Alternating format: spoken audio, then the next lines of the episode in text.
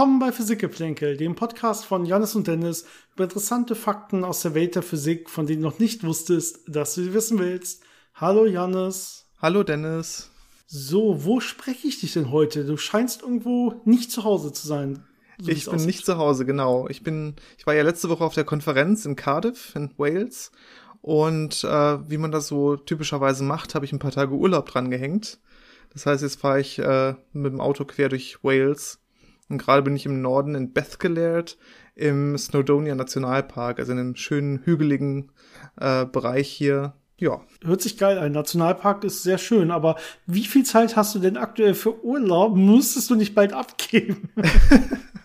ja, ich muss ja auch ein bisschen schreiben nebenbei. Ah, Urlaub in Anführungszeichen, ja? Ja, aber man muss auch schon ein bisschen sich die Sachen okay. hier angucken und ein bisschen was machen.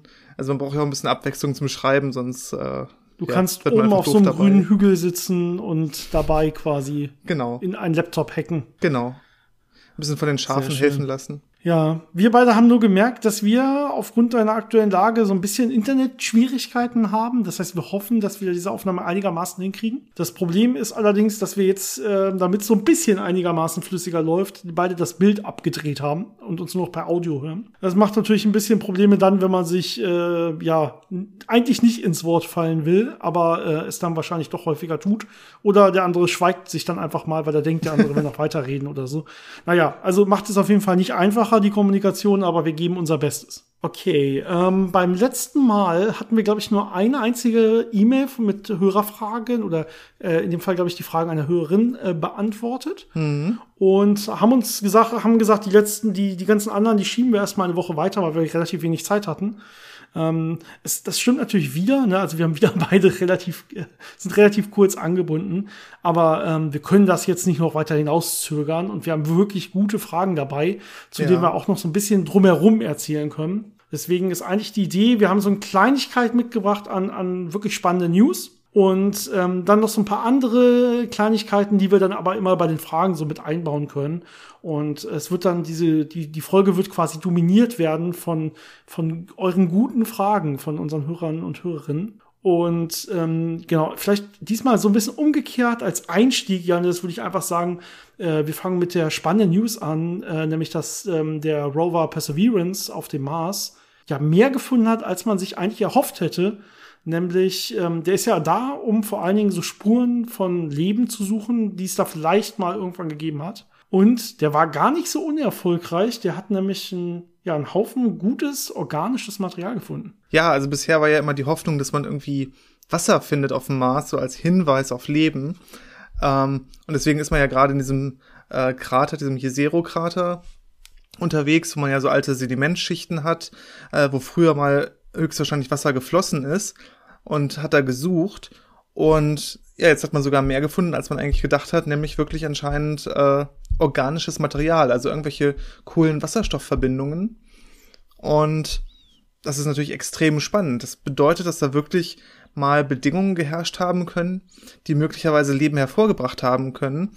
Und äh, möglicherweise sind das jetzt die Überreste oder die Produkte von diesem möglichen Leben, das da mal äh, ja vor vielen Milliarden Jahren ähm, stattgefunden haben könnte. Also es ist extrem spannend und jetzt sind das ja natürlich diese Analysen, die man vor Ort macht mit den Instrumenten von dem Perseverance Rover. ist immer so ein bisschen eingeschränkt natürlich, aber die große Hoffnung ist ja, dass man das dann noch mal genauer sich anschauen kann bei uns auf der Erde in Laboren, dass man da wirklich alle möglichen Tests mitmachen kann, weil ja diese Proben nicht nur da untersucht werden, sondern auch in so kleinen Kapseln ähm, schön verschlossen werden, äh, damit man mit einer zukünftigen Mars-Mission die dann einsammeln kann und wieder zurückbringen kann. Ja, wir hatten ja schon mal, als das Ganze überhaupt das erste Mal gelandet ist, ein bisschen ausführlicher darüber berichtet, was so die Aufgaben sind und was er so macht und wie das so geplant ist. Ne? Aber es ist wirklich spannend, dass er jetzt da quasi diese ganzen Gesteinsproben sammelt. Bisher hat er äh, zwölf Stück, es sollen auch noch ein paar mehr werden. Und die legt er dann irgendwann ab an so einem Platz und äh, da weiß man dann Bescheid, okay, irgendwann so in den 30ern, also in den 20, 30er Jahren, soll dann da diese Rettungsmission quasi hingehen und dann diese ganzen Gesteinsproben mal wieder zurück zur Erde fliegen. Und da kann man dann natürlich viel mehr machen, als dieser Rover jetzt bereits auf dem Mars machen kann. Ich meine, der hat schon cooles Equipment dabei, um da ein bisschen was zu untersuchen. Und unter anderem wissen wir jetzt ja, dass da eben dieses organische Material ist. Das ist schon sehr cool. Auf der Erde würde das noch deutlich genauer dann bestimmbar sein. Aber überhaupt, also das, der hat quasi Gesteine untersucht, die hat er aufgebrochen und da waren dann diese organischen Einschlüsse drin ähm, das muss man sich so ein bisschen analog vorstellen zu Fossilienfunden auf der Erde. Wenn man hier so alte mhm. Gesteine in tiefen Erdschichten quasi aufdeckt und die aufbricht und dann findet man so Fossilienabdrucke. So ungefähr war das da auch. Da hat man so quasi, ne, man ist ja in so einem Delta, wo man zu sehr tiefen Gesteinsschichten kommt und ähm, die mussten dann wirklich aufgebrochen werden und da waren dann so organische Einschlüsse. Das ist also wirklich ein sehr starkes Indiz dafür, dass da zumindest Bedingungen für Leben vorgeherrscht haben. Ich glaube, die Wissenschaftler selber sagen, ja, um wirklich jetzt irgendwie über Leben spekulieren zu können, das kann man eigentlich nicht seriös machen. Vor allen Dingen, ja, dafür müsste man auch wirklich Leben nachweisen. Ja. Es reicht eigentlich gar nicht genau die, auch wenn, wenn man da, was weiß ich, äh, quasi DNA vorfinden würde, nicht mal das würde eigentlich reichen, sondern, also du müsstest quasi wirklich Leben nachweisen, fast. Weil das, das so ein, so ein hoher Claim ist wissenschaftlich. Ne? Aber das wäre natürlich spannend, wenn man dann das noch genauer untersucht und auch mehr Gesteine untersucht, dass man da wirklich vielleicht noch mehr Spuren und Hinweise darauf findet, wie könnte so Leben ausgesehen haben, welche Prozesse sind das? Sind das die gleichen, die bei uns stattfinden in den Zellen? Oder ist es irgendwo anders organisiert? Hat es andere ähm, Pfade, um Energie zu erzeugen und zu nutzen? Also solche Sachen könnte man möglicherweise, wenn man da mehr Material hat, äh, dann auch äh, besser verstehen ja. und vielleicht sogar noch direktere äh, Produkte von Leben oder direktere Überreste von Leben finden. Das wäre natürlich äh, ja das das ultimative Ziel. Vielleicht muss man dafür dann aber auch wirklich noch mal Menschen dahin bringen, die dann noch flexibler, noch länger da Sachen untersuchen können und und äh, viel tiefer auch in den Boden vordringen können. Das ist ja auch jetzt vielleicht nicht mehr ganz so weit in der Zukunft. Aber es ist auf jeden Fall extrem spannend, was sich da wieder entwickelt hat und, und wie weit man da gekommen ist, wo das ja vor einiger Zeit noch so die, ja, so die vagen Hoffnungen waren, dass man da, dass die Mission funktioniert und dass man vielleicht irgendwas Spannendes findet. Das Ausmaß dieser Fragestellung, was bedeuten würde, wenn man wirklich da Leben findet, das haben wir, glaube ich, schon mal diskutiert, als es bei diesen ersten Funden in der Venus-Atmosphäre ging, wo man auch vermutet hätte, da hätte man sowas gefunden wie organische Materialien oder Hinweise auf Leben früheres oder so. Und ähm, diese großen Fragen ist ja zum Beispiel, okay, ist es wirklich komplett separat von der Erde oder kam es irgendwie von sehr weit außen, aus dem Sonnensystem ähm, ins Innere und hat es dann zum Beispiel die Erde und den Mars getroffen? Ja, oder sind es wirklich komplett unterschiedliche Zweige? Wenn es so wäre, dass das wirklich komplett unterschiedliche Zweige sind, dann muss man sich jetzt mal die Frage stellen, ja, wie wahrscheinlich ist eigentlich Leben im Universum? Und jetzt guckt man sich selber an, also die Erde, und sieht, okay, hier gibt's Leben. Und dann guckt man den nächsten Nachbarn an und sagt, ja, also als da die Bedingungen so waren, dass es äh, in einer habitablen Zone war, da gab's da auch Leben. Ja, das würde quasi diesen Faktoren in dieser, in dieser Drake-Gleichung, also in dieser Gleichung, wie wahrscheinlich ist es, dass es Außerirdische gibt und so weiter, würde diese Faktoren explodieren lassen. Das würde, ja. wenn wir auf dem nächsten, neben Planeten, nahegelegenen Planeten Leben finden, was nichts mit uns zu tun hat, dann sind wir sehr sicher auf einmal rein mathematisch, rein statistisch quasi, dass das Universum voll sein müsste mit Leben, zumindest mit primitiven Leben. Jetzt wäre natürlich auch noch die Frage, ähm, wenn das Leben aus einem gemeinsamen Ursprung stammt, ähm, gab es quasi einfache Lebensformen, die äh, von irgendwo sich quasi ausgebreitet haben, zum Beispiel auf Kometen oder Meteoriten, oder gab es einfach nur gemeinsame Bausteine, die dann auf eine ähnliche oder gleiche Art genutzt wurden, um eben Leben entstehen zu lassen. Solche Fragen kann man sich ja auch stellen. Ne? Man hat ja mittlerweile äh, DNA-Bestandteile, ähm, also Aminosäuren in, ich glaube, Molekülwolken gesehen. Also man, man sieht, dass diese Bausteine im Prinzip auch da draußen entstehen können und möglicherweise dann sich irgendwo ansammeln können. Aber dann ist natürlich immer die Frage, reicht das schon aus oder müssen dann noch bestimmte Prozesse stattfinden oder muss es quasi so ein, so ein, ja, so ein Starterprozess geben? Also das, das mhm. sind halt diese spannenden Fragen, die man dann noch äh, versuchen kann, besser zu verstehen, wenn man eben mehr Beispiele findet oder ja eben den Unterschied sieht, ob es quasi das gleiche Leben entstanden ist oder ob das wirklich komplett separat äh, entstanden ist und entstehen kann äh, in so einer ja, unmittelbaren Nachbarschaft. Oder noch spannender, es ist separat entstanden, aber es sieht exakt gleich aus, ne? Das wäre natürlich. Äh, gibt ja. richtig, richtig Rückschlüsse auf äh, entsprechend auf wie Leben überhaupt auszusehen hat und so. Wir haben ja in der letzten Folge äh, die Fragen, die wir da beantwortet hatten, gingen ja auch über Astrochemie und wie sowas zum Beispiel auf Oberflächen von Staubpartikeln oder kleinen äh, Asteroiden und so zustande kommen kann. Ne?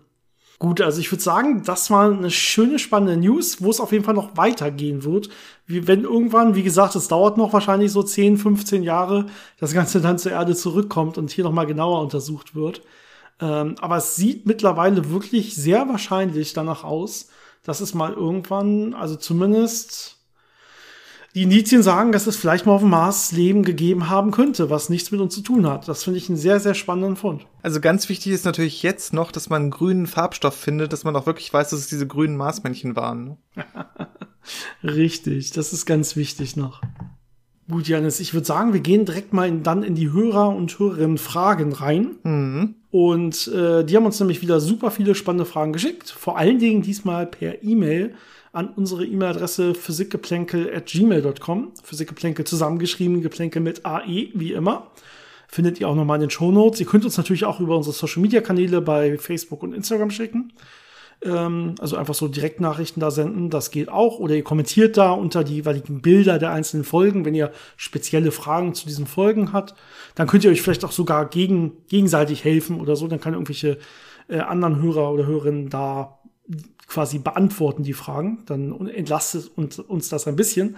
Ähm, aber wir freuen uns immer sehr über eure ganzen spannenden Fragen, eure Themenvorschläge und auch gerne Anmerkungen zu unserem Podcast, wenn wir irgendwie ein bisschen irgendwo mal wieder eine dumme Qualität drin hatten oder irgendwas vielleicht da erinnern könnten oder so. Da haben wir im Laufe der Jahre mittlerweile versucht, das eine oder andere zu verbessern. Ich hoffe, das hat auch ganz gut geklappt. Aber wir sind immer äh, offen und hören zumindest äh, bei angemessener Kritik oder bei angemessenen Vorschlägen sehr gerne hin. Also bitte schickt uns alles, was euch so einfällt. Und äh, so haben das auch die heutigen Fragesteller gemacht. Vielleicht mal so eine ganz gute Einleitung.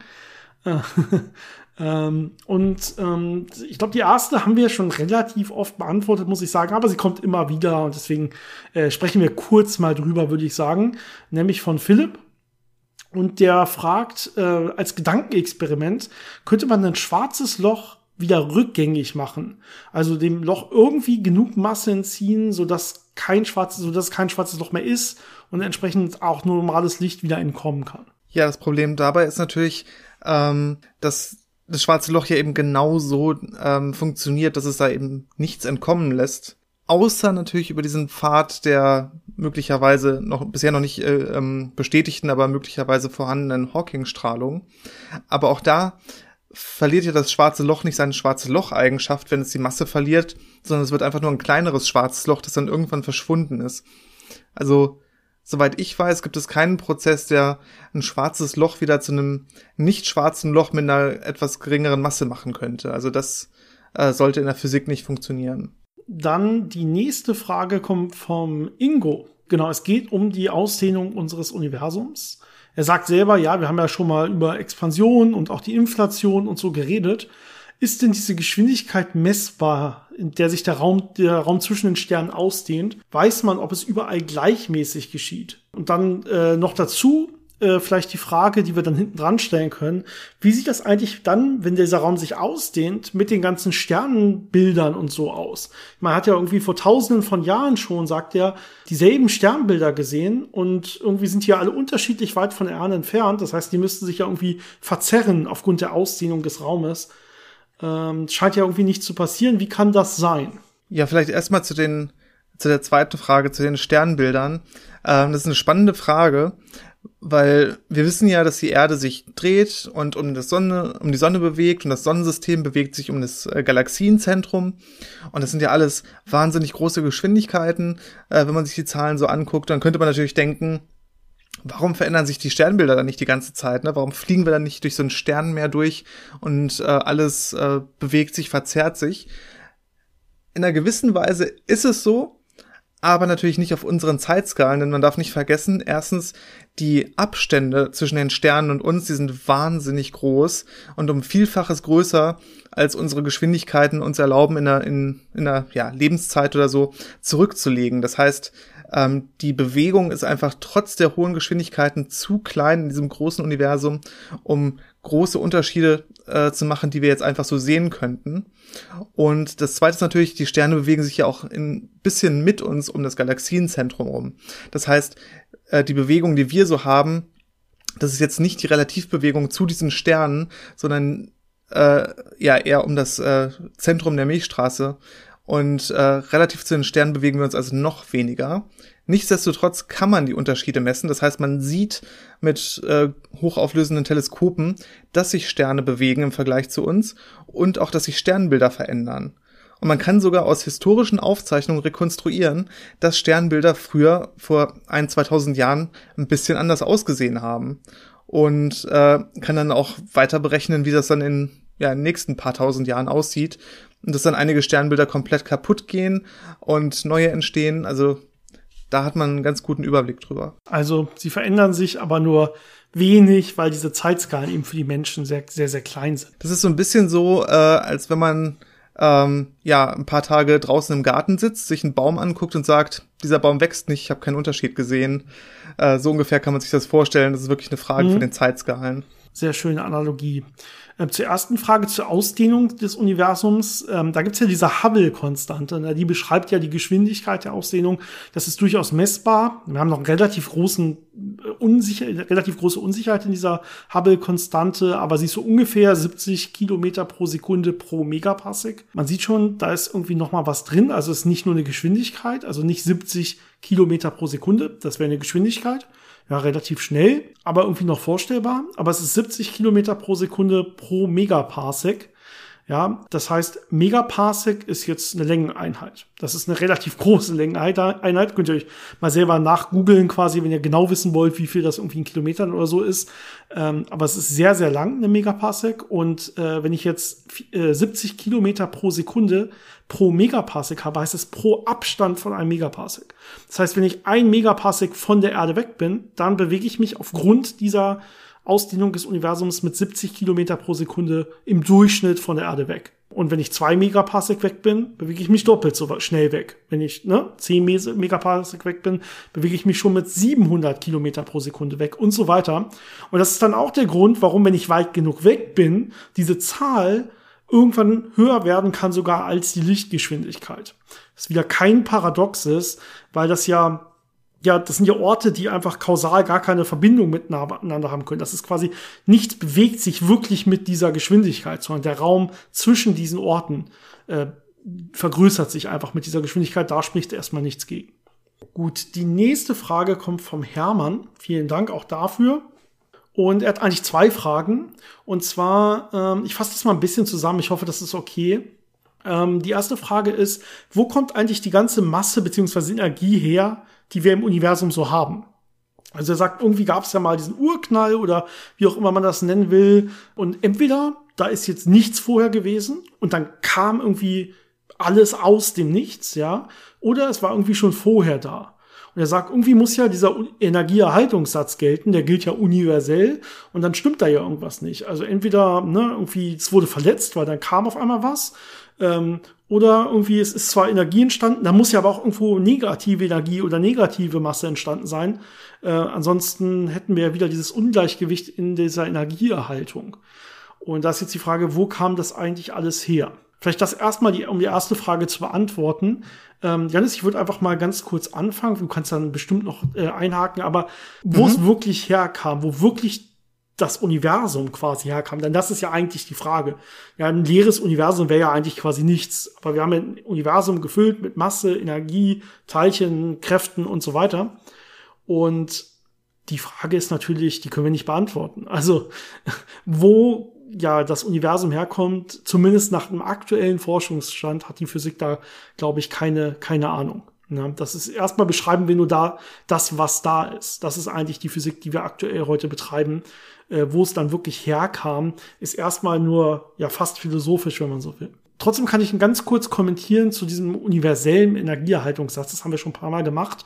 Äh, und zwar, das ist gar nicht so universell, wie man denkt. In der allgemeinen Relativitätstheorie auf globalen Skalen gibt es die gar nicht mehr. Eine Energieerhaltung hat man dann, wenn man so eine Zeitsymmetrie hat, so nennt man das. Und das ist global gesehen eh ein bisschen schwierig, weil das Universum, wie eben ja angesprochen, dehnt sich immer aus und deswegen kann ich auf großen Skalen, kann ich Sachen gar nicht einfach so zum Beispiel rückwärts laufen lassen und dann sehen die so aus wie vorher, weil sich währenddessen die Abstände alle geändert haben und so.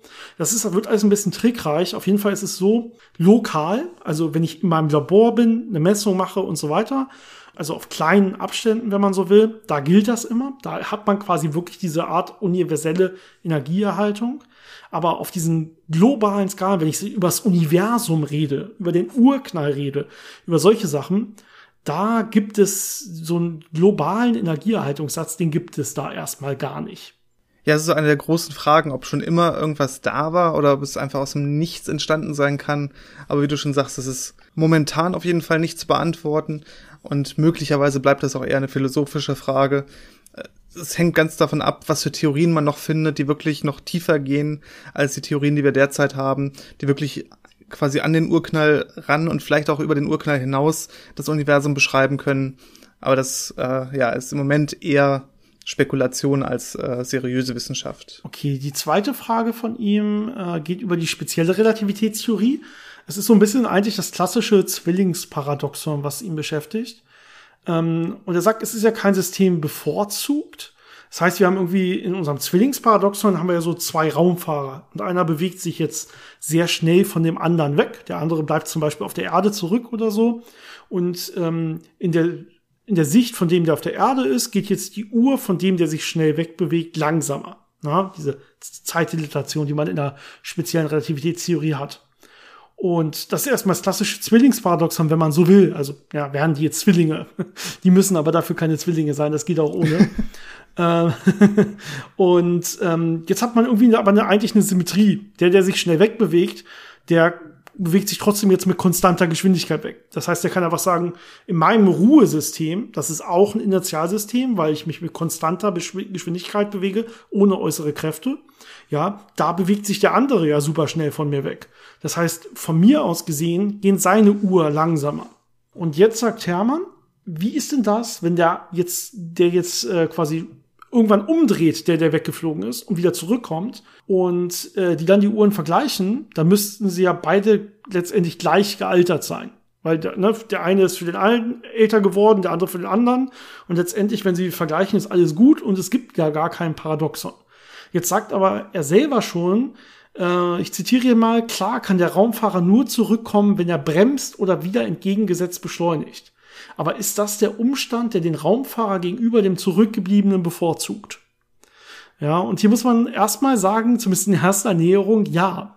Ja, also das ist im Prinzip diese klassische Auflösung des Zwillingsparadoxons, äh, nämlich dass die Symmetrie gebrochen wird an einer Stelle. Also es ist eben nicht komplett symmetrisch, sondern wenn die sich irgendwann kausal wieder begegnen wollen, dann muss einer von den beiden beschleunigen. Und das kann man jetzt mathematisch einfach ausrechnen. Da muss man sich die Beschleunigungsarten angucken und dann sieht man, ja, da wird die Symmetrie gebrochen und deswegen ist es dann so, dass der eine schneller altert, zum Beispiel als der andere. Man kann das komplexer machen. Man kann das ohne konkrete Beschleunigung machen. Ähm, aber das wird jetzt, glaube ich, in einem Podcast wirklich ein bisschen zu ja, da braucht man quasi Bilder für und dann die mathematischen Rechnungen. Ich glaube, das ist wirklich die einfachste Antwort, die ich da geben kann, ist doch, das ist so. Die Symmetrie wird gebrochen, wenn er beschleunigen muss. Und ähm, deswegen sind die dann am Ende auch quasi unterschiedlich alt. Ähm, das, das würde durchaus passieren können. Man darf hier aber nicht vergessen, dass jeder für sich genommen ja nicht langsam altert zum Beispiel. Na, jeder in seinem Bezugssystem nimmt immer seine normale Eigenzeit wahr.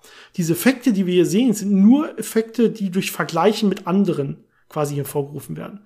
Wir lassen nicht in einem System die Zeit irgendwie langsamer vergehen auf magische Weise, sondern es sieht immer nur von einem anderen System so aus, als würde da die Zeit langsamer vergehen. Problem ist dann, wenn wir diese Systeme irgendwann später wieder vergleichen wollen das ist immer das, wo es dann tricky wird und da muss man ein bisschen gucken, was ist denn, wie bringt man die überhaupt wieder dazu, dass man die vergleichen kann.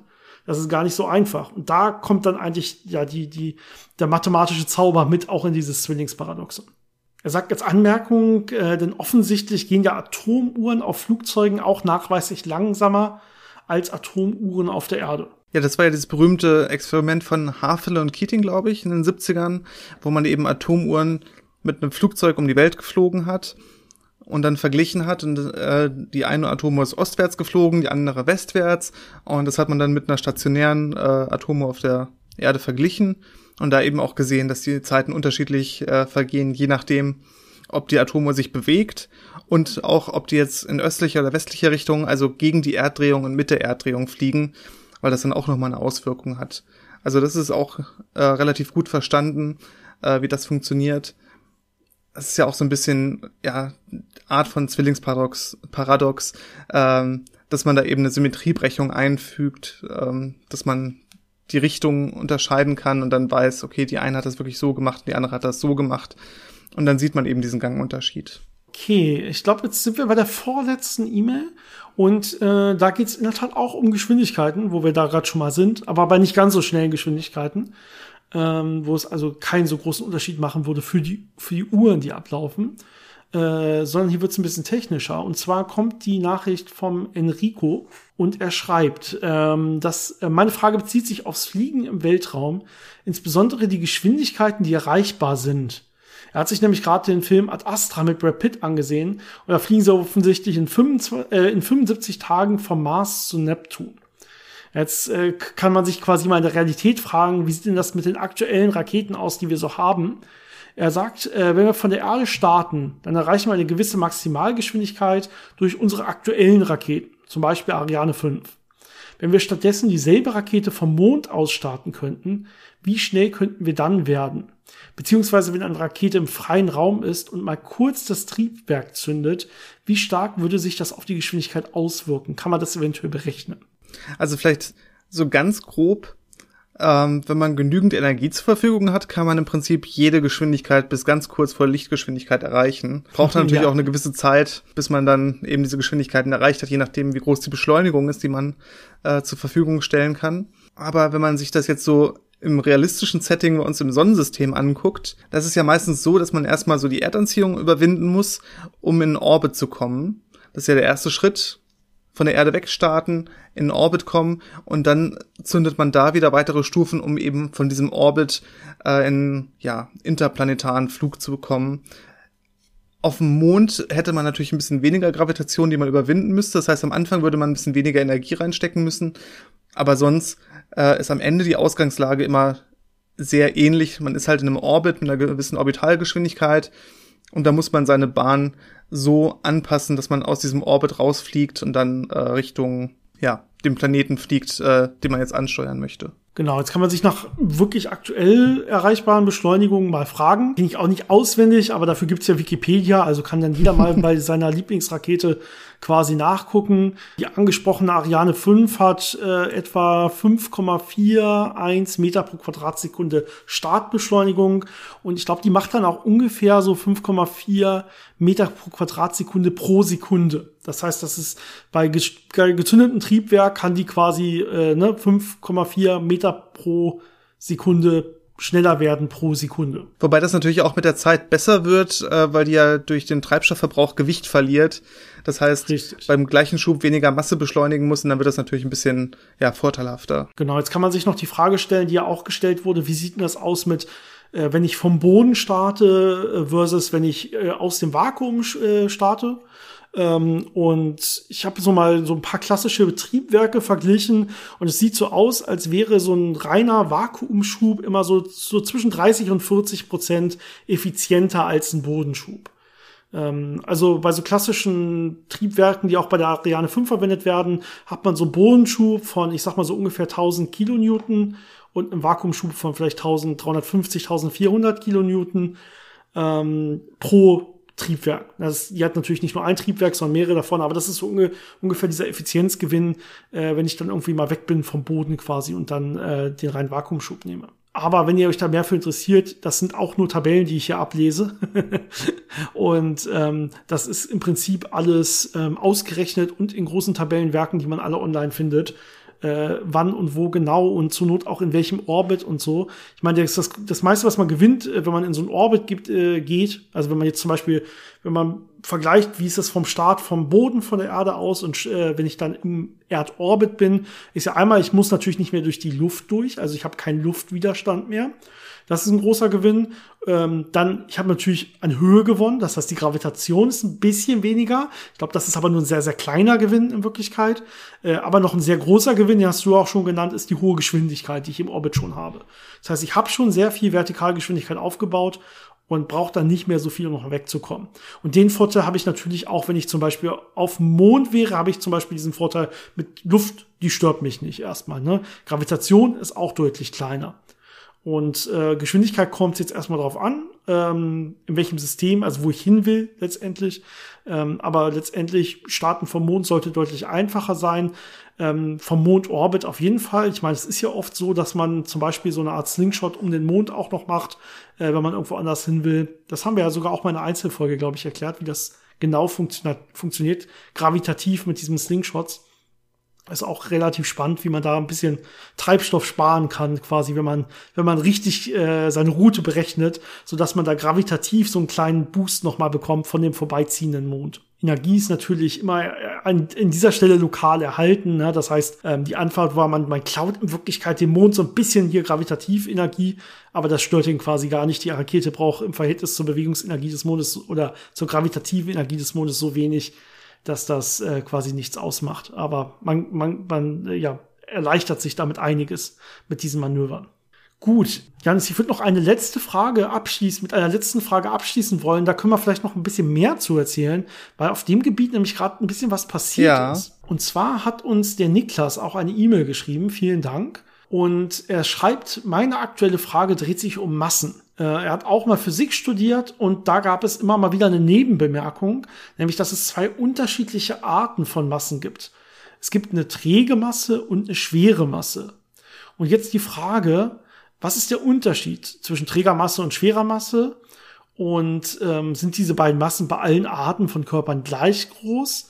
Und was hätte es für Auswirkungen, wenn sie nicht gleich groß wären? Ja, es ist so eine der fundamentalen Fragen der aktuellen Physik, ähm, das ist ja die Frage nach dem Äquivalenzprinzip, ob eben diese träge Masse und diese schwere Masse gleich sind oder nicht. Man kann es, glaube ich, sogar noch weiter unterscheiden. Ähm, bei der schweren Masse könnte man nämlich noch sagen, es gibt eine aktive und eine passive schwere Masse. Schwere Masse ist ja die, die gravitativ wechselwirkt. Ne? Also ähm, die Anziehung zwischen Massen nach dem Newtonschen Gravitationsgesetz äh, nimmt hier diese sogenannte schwere Masse. Das kann man natürlich sagen, ich habe eine Masse, die angezogen wird, also auf die die Gravitation wirkt, das ist eine passive Masse. Und ich habe eine aktive Masse, die Gravitation ausübt, die andere Massen anzieht. Meistens unterscheidet man das nicht, aber wenn man äh, penibel sein möchte, kann man das auch noch genauer nehmen. Und das zweite ist natürlich diese sogenannte träge Masse, die in dem Newtonschen äh, im zweiten Axiom vorkommt. Ne, wenn ich sage, Kraft ist Masse mal Beschleunigung. Ähm, diese Masse ist die träge Masse, die die äh, Kinematik, die Dynamik von Körpern beschreibt. Und nach Newton und nach allem, was wir wissen, sind diese Massen genau gleich. Das heißt, ich kann nicht unterscheiden, ob eine Masse gravitativ oder kinematisch beschleunigt wird. Ähm, ob ja Gravitationskraft auf sie wirkt oder eine andere Kraft. All diese Sachen sollten gleich sein. Und mhm. ähm, einige der spannenden aktuellen Fragen, die das äh, widerlegen oder die, die, die eine Brechung von diesem Prinzip voraussetzen, äh, sind so Sachen wie äh, bestimmte Stringtheorien und Quantenloop-Gravitation, also so sehr tiefgehende äh, Quantengravitationstheorien, die sagen voraus, dass irgendwo dieses Äquivalenzprinzip scheitern muss ähm, das hätte dann so Folgen wie ähm, Variationen der Feinstrukturkonstanten oder räumliche Variationen von physikalischen Gesetzen möglicherweise zur Folge. Also sehr viele spannende Folgerungen. Mhm. Ähm, was auch oft erwähnt wird, sind äh, weitere Felder äh, zu unseren normalen Feldern, die so in der äh, Standard, äh, im Standardmodell ähm, auftauchen. Wenn man dann noch extra Kräfte hätte oder extra Teilchenfelder, könnte es sein, dass eben auch das Äquivalenzprinzip gebrochen ist. Also es ist ein sehr interessantes Thema, wo sehr viel Forschung reingeht, das eben immer besser zu testen und zu gucken, sehen wir da eine, einen Unterschied oder ist es äh, exakt gleich? Ja, lass mich das vielleicht noch mal ähm, eine Stufe zurückholen. Ich wette, viele würden sich immer noch fragen, wo ist da überhaupt der Unterschied oder warum gibt, warum muss es da überhaupt oder könnte es überhaupt einen Unterschied geben? Ich meine, wenn ich mal so aus der Schulphysik komme, Na, da kenne ich meine Formelsammlung oder ich lerne die Formeln kennen und dann steht da F gleich MA, okay, und dann steht da irgendwie Newton, ne? Da ist äh, auch ein M drin. Und jetzt habe ich da offensichtlich in meinen Formeln irgendwie da ein M und da ein M. Jetzt fragt man sich aber, wie sind diese Formeln eigentlich entstanden? Und was ist dieses M? Und diese M, dieses, dieses M ist ja erstmal eine Konstante. Und diesem Konstante kann ich jetzt eine Einheit zuweisen. Ich kann versuchen, diese Konstante zu messen, wenn ich andere Sachen definiere. Und diese Formeln, wenn ich, wenn ich die herleite, dann kommen die aus ganz verschiedenen Richtungen. Die haben erstmal überhaupt nichts miteinander zu tun. Also bei der einen Formel, da ist auf einmal so ein M drin, und sage ich, okay, das könnte ich ja auch C nennen als eine allgemeine Konstante oder wie auch immer.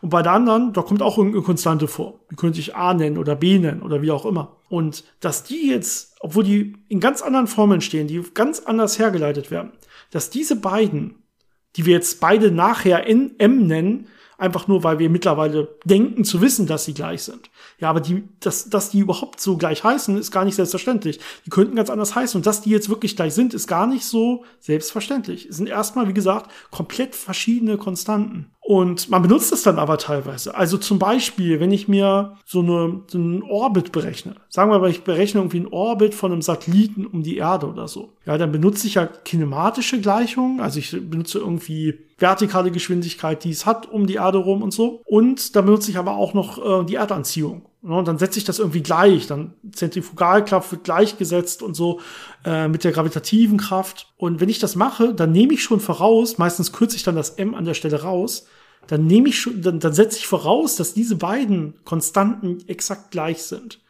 Das heißt, wären die nicht leicht, dann würden sich zum Beispiel auch, ne, das wäre jetzt das kleinere Problem, aber dann würden sich zum Beispiel auch solche Orbits so leicht verschieben und so, weil die immer noch so ein Verhältnis, die müssten immer noch sowas wie M träge Masse durch M schwere Masse, was dann nicht gleich eins wäre. Aktuell ist es ein Faktor eins denken wir. Aber der wäre dann nicht eins, der wäre vielleicht 1,00003 oder so. Das heißt, diese Orbits würden sich leicht verschieben. Äh, und die, unsere Berechnungen würden eben nicht exakt passen. Ja, nach dem, was, wie du es gerade gesagt hast, passen diese Rechnungen bisher alle exakt und das stimmt alles soweit überein. Aber es ist nicht selbstverständlich, dass das wirklich dieselbe Konstante ist. Nur weil wir sie gleich nennen. Ja, das, das kommt wirklich aus komplett anderen Theorien raus. Ja, was wird dann natürlich äh, versucht zu testen ist, hängt diese Erdanziehungskraft zum Beispiel, das ist ja die Gravitation, die wir hier am einfachsten nutzen können, ähm, und hängt die von der Zusammensetzung einer Masse ab. Also wenn ich jetzt eine Masse nehme, die sehr viel innere Wechselwirkung hat, zum Beispiel sehr viel elektrostatische Kräfte hat, und eine, die sehr wenig davon hat, oder eine, die aus einem bestimmten Material ist und eine, die aus einem ganz anderen Material ist, verhalten die sich trotzdem alle gleich, fallen die alle gleich schnell in diesem Gravitationsfeld. Das ist so einer der einfachen Tests, äh, die man äh, ja auch selber eigentlich ähm, in, der, in einem Labor oder in einer Uni machen kann und ähm, da ist natürlich die Präzision nicht ganz so gut. Deswegen sind mittlerweile die präzisesten Tests die, die man im Weltraum macht, wo man Sachen in äh, auf eine Geodäte schickt, also auf einen freifallenden äh, Pfad und eben guckt, fallen die Sachen wirklich genau gleich oder fangen die an, sich voneinander zu entfernen oder in andere Richtungen so ein bisschen zu bewegen, äh, spüren die äh, andere Kräfte auf sich wirken. Und da gibt's dieses äh, Experiment Microscope. Ich glaube, das läuft schon ziemlich lange. Mhm. Französisches Experiment. Könnte ich ablesen, ähm, wofür steht das? Das steht für, äh, Microscope selber ist lustigerweise eine Abkürzung, natürlich. Ne? Also Physiker müssen ja, immer ja. irgendwie äh, nochmal coole Abkürzungen finden. Also das steht für Microsatellite, äh, ich kann es natürlich nicht aussprechen, Entraîné compensé pour l'observation du principe Dequilenz. ich kann es nicht. Tut, tut, mir leid. Entschuldigung, Entschuldigung für mein Französisch, ja. Ähm, genau, Satellit, ne, um dann letztendlich das Äquivalenzprinzip zu testen. Und da wird genau das gemacht, was du gerade beschrieben hast. Ne? Und da gibt's, die sind wie gesagt schon über zehn Jahre, glaube ich, unterwegs letztendlich und messen das. Und die haben ein richtig gutes neues Ergebnis hervorgebracht äh, mit einer ja bisher extrem ja nicht erreichten Genauigkeit von 10 hoch minus 15. Also eine extrem hohe Präzision. 15 Stellen nach dem Komma. Genau. Bestätigt, dass diese Massen quasi gleich sind. Das ist wirklich viel. Das ist wirklich viel. Also viel besser kann man Sachen eigentlich aktuell fast nirgendwo bestätigen. Interessant ist vielleicht auch die Art, wie man das jetzt in dem Fall äh, gemacht hat. Und zwar erinnert das so ein bisschen an, was uns ja in Hannover so ein bisschen äh, am Herzen liegt, LISA und LISA Pathfinder, ne, diese Satellitenmission, um Gravitationswellen zu messen. Die haben ähnliche Prinzipien benutzt bei diesem Experiment. Und zwar haben die auch äh, sich ähm, Massen genommen. In dem Fall waren es Zylinder. Bei LISA waren es eher Würfel. Und die haben sie frei fallen lassen. Und der Satellit ist dem dann gefolgt und hat das ein bisschen mit äh, ja, elektrostatischen Kräften ausgeglichen und geguckt, wie verändert sich die Position von dieser Masse relativ zum Satelliten und auch dann eben von dieser Masse relativ zu der zweiten Masse, die ja auch in diesem Satelliten mitfliegt. So wie bei dieser Pathfinder. Und hier war es jetzt so, dass dieser eine Zylinder aus Titan und der andere aus Platin war, also aus zwei unterschiedlichen Elementen. Und dann hat man eben geguckt, dass sich deren Abstand nicht zueinander verändert. Das heißt, dass sie nicht auf unterschiedlichen Bahnen sich bewegen, sondern dass sie exakt äh, die gleiche Gravitation spüren, exakt gleich fallen und damit das Äquivalenzprinzip äh, eben ja gültig ist. Ja, und es war gültig. Äh, sehr genau. Sie sagen sogar, dass sie äh, mit noch ein paar mehr Verbesserungen bis auf eine Genauigkeit von 10 17, also 17 Nachkommastellen quasi, äh, kommen wollen. Das ist wirklich äh, sehr, sehr beeindruckend, was dieses Experiment machen kann. Und viel besser, ja, viel genauer kann man das eigentlich nicht bestätigen, so dass man heutzutage eigentlich sagen kann, wir sind uns doch sehr sicher, ne, Äquivalenzprinzip gilt. Das heißt hier auch, äh, um Niklas Frage zu beantworten, ja, schwere Masse und träge Masse sollten dasselbe sein, ja. Auch wie gesagt, wenn es erstmal nicht ja einfach zu verstehen, wie ist, wo, warum es überhaupt so ist. Das wäre vielleicht noch mal ein neuer Schritt, ne? Warum man, wie kann man das überhaupt erklären? Warum da dieselbe Konstante aus so verschiedenen Theorien kommt? Das müsste dann vielleicht so eine grundlegendere Theorie vielleicht erklären oder herleiten. Ähm, aber dass es so if ist, das zeigt uns offensichtlich die Natur.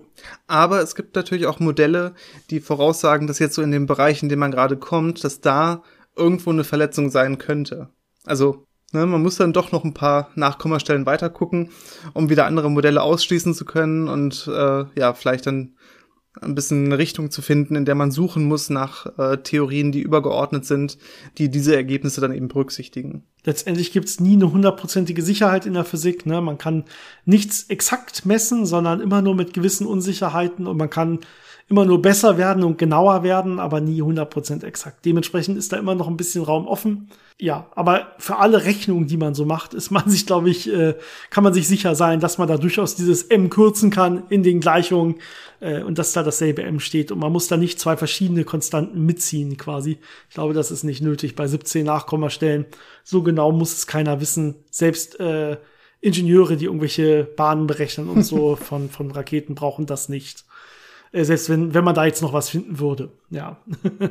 okay, Jannis, war eine schöne Folge. Ja. Ich glaube, dass das, das reicht für heute. Bitte schickt uns weiterhin Themenvorschläge und eure Fragen. Und ich hoffe, ihr habt wie immer noch eine wunderschöne Woche und dass wir uns alle nächste Woche ja froh und munter wiederhören. Macht's gut, bis dann, ciao.